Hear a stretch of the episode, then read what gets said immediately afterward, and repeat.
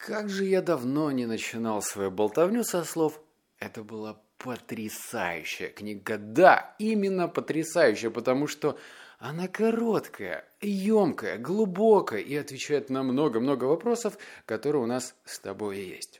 Да, э, предыдущая книга «Думай медленно, решай быстро» вообще выбила меня из колеи. Я читал ее две с половиной или три недели, и такое ощущение, что автор вывалил на меня самосвал каких-то слов, идей, э, цитат и сказал просто что-то типа такого «Ну, живи с этим, чувак». И я вот живу, грустно, но живу. Три недели, ух. А эта книга пронеслась в моей жизни очень быстро, и если ты...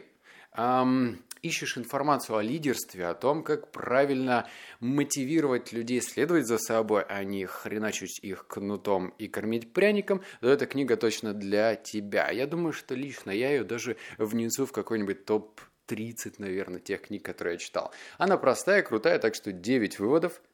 Это разбор книги номер 61 «Самурай без меча». Да, Начнем с первого пункта. Моим преимуществом стала бедность, потому что именно она помогла мне понять смысл борьбы за существование, который вынужден вести человек из низов. Угу. Если, ну давай так, на чистоту. Если мы с тобой вот поглядим на 360 градусов вокруг нашего окружения, я надеюсь, о бывшего окружения, а именно школа, институт, может быть, какие-то залетные гастролеры типа приятели-собутыльники, то они, как правило, все ноют и ноют, конючат и конючат, как все плохо, и вообще они родились в бедной семье. И что?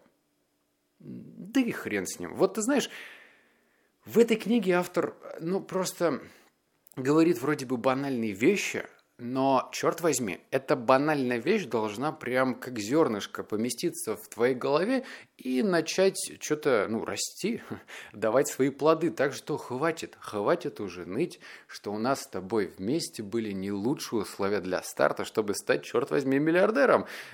Не надо. Вот, просто прими свою данную точку, как ты рос, что тебе что-то не хватало, и относись к этому с точки зрения позитива. Да, звучит странно, как какая-то непонятная шизофрения, но все-таки, если ты посмотришь на это по-другому и поймешь, что это по большей степени даже плюс, чем минус, то жизнь заиграет новыми красками. И во всяком случае ты перестанешь себя пилить. Лично я очень долго переживал. Да что там, мне вообще PlayStation 1 не покупали, когда она была, наверное, у каждого второго пацана в моем классе. Больно было, да, но я как-то смирился.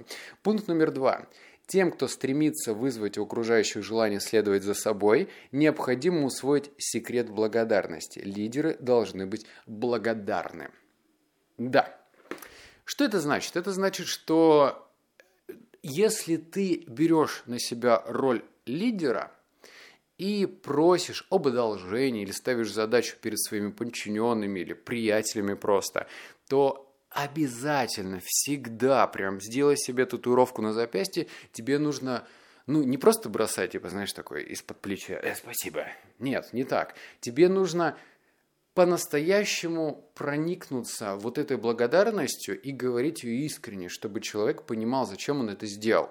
Потому что если ну, у тебя будет только материальная мотивация ну, для этих людей, то, скорее всего, они будут делать работу либо халтуре, либо в полсилы, и вообще это будет ну, просто потребительское отношение. Работодатель, плати, я сделаю. Но это будет так себе.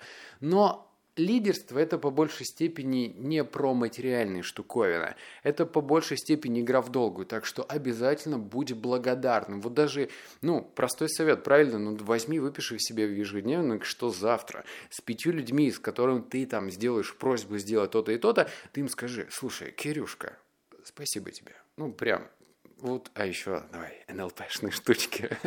Положи руку на плечо, знаешь, так, спасибо, Кирилл, спасибо и моргни ему глазом. И он подумает, ого, ого, господи, что произошло. Пункт номер три. А, я начал понимать, что обижаться на повороты судьбы бесполезно. И единственное, что может принести пользу, это уроки, извлеченные из полученного опыта. Угу.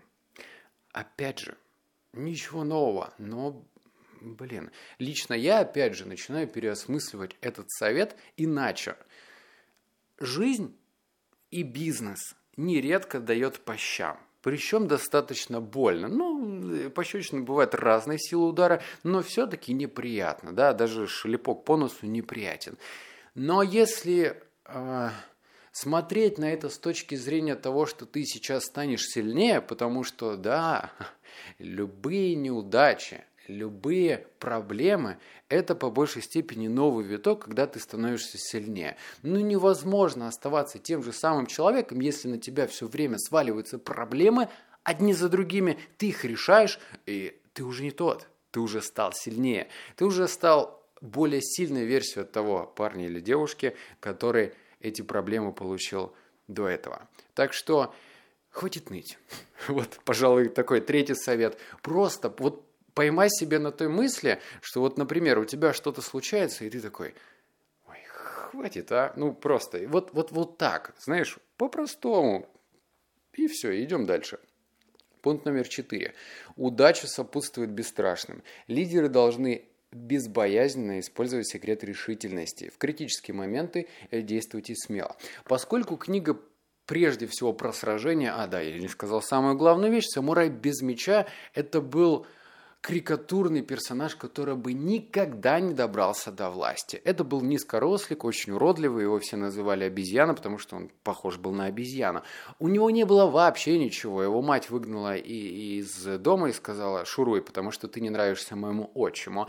И он без гроша стал императором Японии – и объединил ее, потому что в те моменты у Японии была история под названием э, «Кровопролитная жизнь». Просто э, там огромное количество кланов, которые кто-то друг другу что-то доказывал, завоевывал территории, потом их терял и так далее. Так вот, эта обезьяна, которая, как он себя сам и называет, сделал так, что просто объединил все в одно. Прикольно, правда? Человек, и это, кстати, не выдуманная история, более того, это прям, ну вот, true story, настоящая. И он как раз-таки говорит, что в те моменты, когда у тебя стоит выбор, а что делать, у нас логика такая, я честно тебе признаюсь, я раньше думал, да, сейчас, сейчас, сейчас, ниже травы, ниже воды, там как-нибудь все, все образумится. М-м, не образумится. Точнее, может быть, что-то менее глобальное, может быть, и образумится. Но если от этого зависит твое дальнейшее сосуществование, может быть, твоя карьера или что-то, ну, прям сильно для тебя важные и ценные, то нужно прям ну, включать решительность. Да, она, она у нас есть, она у нас есть. Кнопочка такая, знаешь, вкл, и решительностью зарядились. Чего бояться? Это как прыгнуть э, с парашюта, говорит тебе человек, который никогда не прыгал с парашюта. Но я делал ну, массу таких э, дурацких экстремальных поступков, и самое страшное это вот стоять и думать, ой, господи, сейчас я, наверное, умру. И вот тот момент, когда ты прыгаешь или делаешь что-то экстраординарное-экстремальное, все, становится уже по кайфу. Это защитная функция нашего организма обезопасить нас. Пункт номер пять. Секрет завоевывания верных сторонников – это быть лидером, а не начальником. Как обезьяна стену строила... А, классная история. Короче, поскольку обезьяна очень долго добивалась вот этого карьерного роста, который был в те времена в Японии, естественно, ему нужно было доказывать, доказывать того, что он может это сделать. В тот момент император пытался укрепить стену, которая была разрушена. И он преследовал обычные стандартные установки. Ну как, ну пришел, э, на всех накричал, наорал, кого следует наказал, ударил кнутом и сказал, чтобы завтра стена была сделана. Потому что если стены нет, то могут напасть враги и все, капут. И он приехал на следующий день и обнаружил, что ничего не, не случилось, потому что, ну, мало того, что все сотруд... не сотрудники, а все работники э, были абсолютно напуганы, так еще и никакой мотивации вообще. И обезьяна сказала, слушай, господин император, дай мне возможность, я все сделаю. И он начал делать то, что было совершенно нерационально. Он обратился ко всем людям, которые занимались строительством, и сказал следующее, а его никто не воспринимал всерьез. И еще раз говорю, вот представь человек ростом с обезьянку и выглядел как обезьянка, и говорит, я сегодня ваш начальник. Ага, угу, не пройдет. И он начал с простого. Во-первых, в этот день он сделал пир, потому что он понимал, что те люди, ну, строители, которые этим занимались, они были измотаны. Так что он велел всех накормить, всех напоить, и в тот момент, когда люди начали раскрываться, он сделал следующее заявление. Он разбил 200 человек на 10 групп, на 10 маленьких групп и поставил условие, что та группа, которая выполнит работу лучше всего, получит, я не знаю, какую-то премию.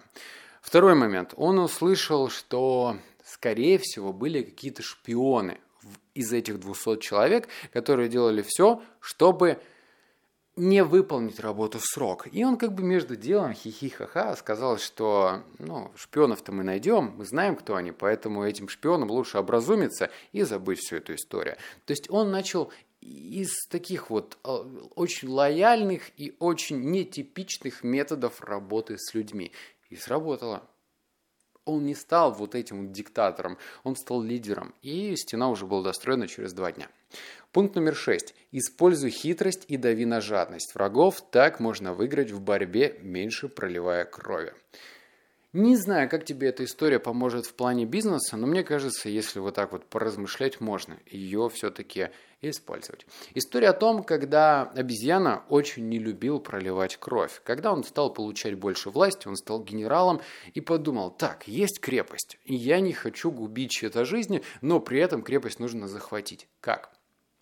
Тогда он послал несколько купцов в эту крепость и начал скупать рис. Причем начал скупать рис в 10 раз дороже, чем это было раньше.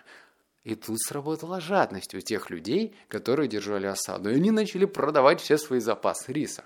Когда же они все свои запасы риса продали на, в 10 раз дороже, они подумали, ох, мы теперь богачи. А потом эту крепость окружили. И хм, еды не было. А что делать? Тот воин, который голоден, скорее всего, да что там скорее всего, он абсолютно беззащитен через некоторое время. И все благополучно сдались. Так что, если твои конкуренты, а, конечно, тебе не получится у них скупить рис, но помни, что конкуренция – это все-таки борьба, да. И в каждой борьбе есть элемент жадности. И тебе нужно подумать, а где же твои конкуренты могут жадничать и как это поможет тебе получить это конкурентное преимущество. Теперь же ты о нем знаешь, правда? идем дальше. Пункт номер семь. Осталось еще два, ну три. Опытные лидеры умеют использовать секрет инверсии, превращать недостатки в достоинства.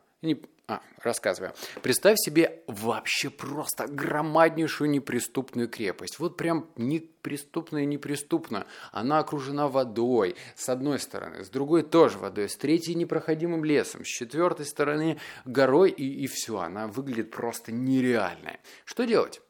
А, ну, если к ней просто подходить, то тебя расстреляют из стрел. Все, конец. Закончилась игра. И можно было, конечно же, сложить руки в боки, и тогда обезьяна подумал, так, а что если я это преимущество с их стороны использую им во вред? А именно, они поменяли русло реки и затопили крепость. Конец. И они сдались. О чем это? Это о том, что Опять же, если тебе кажется, что твой конкурент просто неустрашим, просто непобедим, это не так. Да, у него есть какие-то преимущества, но эти преимущества могут быть эфемерными и не такими уж серьезными, как ты себе надумал. Недаром у нас есть такая фразочка, что страха глаза велики. Так и у конкурентов. Мы привыкли раздувать их какие-то качества и думать, что они серьезные парни. Но эти серьезные парни точно так же, как и мы, ходят в туалет, боятся, плачутся и приходят и рассказывают своим супругам, как прошел у них день. Ничего э, сверхсекретного там нет. У них нет э, оружия массового поражения, точно тебе говорю. Пункт номер восемь. Будьте строги к себе но милосердны к другим. Милосердие рождает преданность, развивайте способности лидерства, используя секрет великодушия. Прощайте других.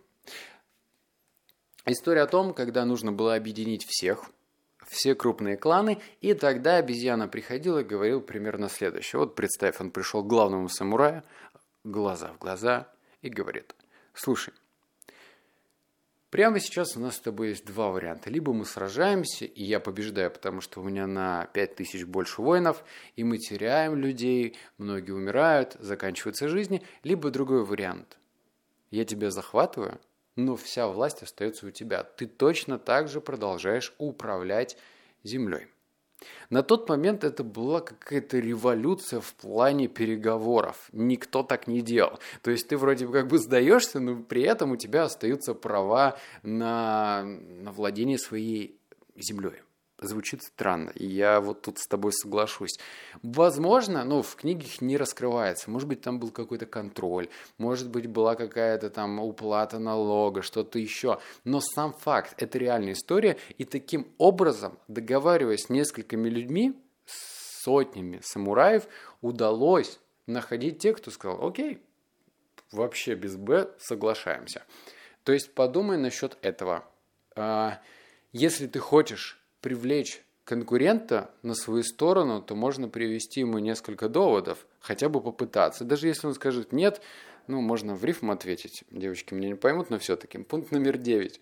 Лучше искать, чем зазывать. Ставить задачи, чем учить. Это и есть секрет работы с персоналом. Это история о том, что тебе не обязательно заходить на какой-нибудь сайт поиска вакансий, точнее поиска работников, и искать какого-то определенного человека. Мало того, что в резюме почти все врут и приукрашивают и говорят, насколько они классные специалисты, особенно если ты читаешь слова в ряд пунктуальный, внимательный, э, что там, коммуникабельный, умный, хрен на него, вот правда, потому что, мне кажется, он просто сделал, скопировал, вставил, и все, ему вообще по барабану что там написано, это ужасно. Вот, так что на резюме, наверное, не стоит обращать внимание, хоть и принято, но не стоит. Так что здесь Факт о том, что если ты хочешь найти человека на определенную задачу, то прежде всего попробуй дать эту задачу из своего ближайшего окружения. Речь не про друзей, а про приятелей. Возможно, у тебя кто-то уже работает с тобой, и ты можешь его проверить. Как бы неофициально не говорить, что Серега, ты теперь не менеджер а персонала, ты теперь менеджер эндокриальной системы. Нет, не так. Ты говоришь ему, слушай, вот есть задачка, попробуй ее сделать анализируешь и смотришь. Если он делает все хорошо, значит, ты понимаешь, можно еще ему расти в плане ответственности и задач, и потихонечку подтасовываешь ему более интересные задачи. Он растет, а если растет он, растешь и ты. Все довольны.